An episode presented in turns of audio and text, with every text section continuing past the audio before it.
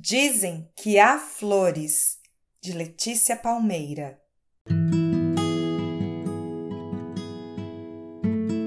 No meu faz de conta, irei ao cinema.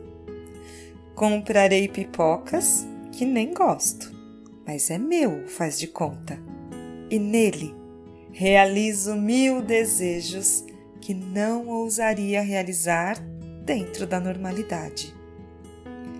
Antes de apagarem as luzes, ouço a conversa do casal da fileira de trás. Ele diz que não é tempo para reformar a casa. Ela reclama da mãe dele.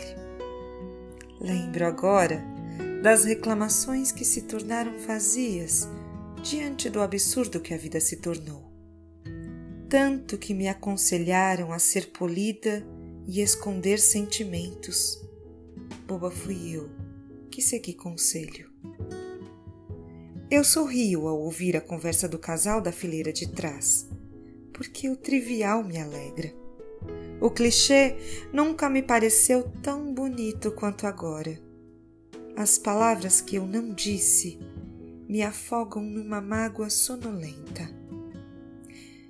Eu devia ter dito, ter ido ter me banhado no pecado das atitudes mais loucas que meu catálogo de bom comportamento me coagiu a evitar. O filme começa.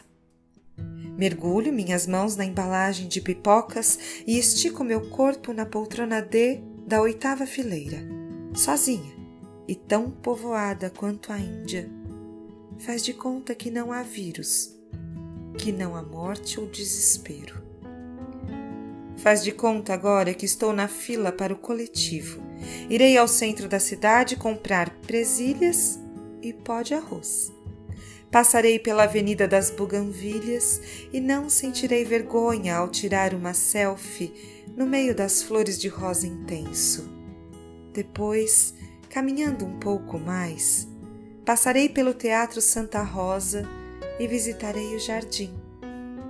Sem cansaço algum, pois em faz de conta nada nos cansa. Percorro os arredores do teatro e encontro um velho amigo que me abraça e diz sentir saudade. Retribuo de verdade o sentimento, algo que não sou acostumada a fazer. E nos sentamos para conversar. Conto minha vida em breves palavras e nada nos preocupa não tenho hora marcada, não tenho pressa, tenho vida. E faz de conta que me despeço de meu amigo e sigo num fluxo de querer andar pela cidade baixa e adentrar, talvez, um antigo bar e beber sem culpa, sem medo, sem receio de que meus instintos fujam ao meu controle. Faz de conta que sinto coragem de telefonar e dizer que amo você. Você surge instantaneamente. Num passe de mágica ingenuidade, nos beijamos. Sobre nós, o rosa intenso das buganvilhas e a névoa dos sonhos que fingimos ter esquecido. Faz de conta que tudo é possível.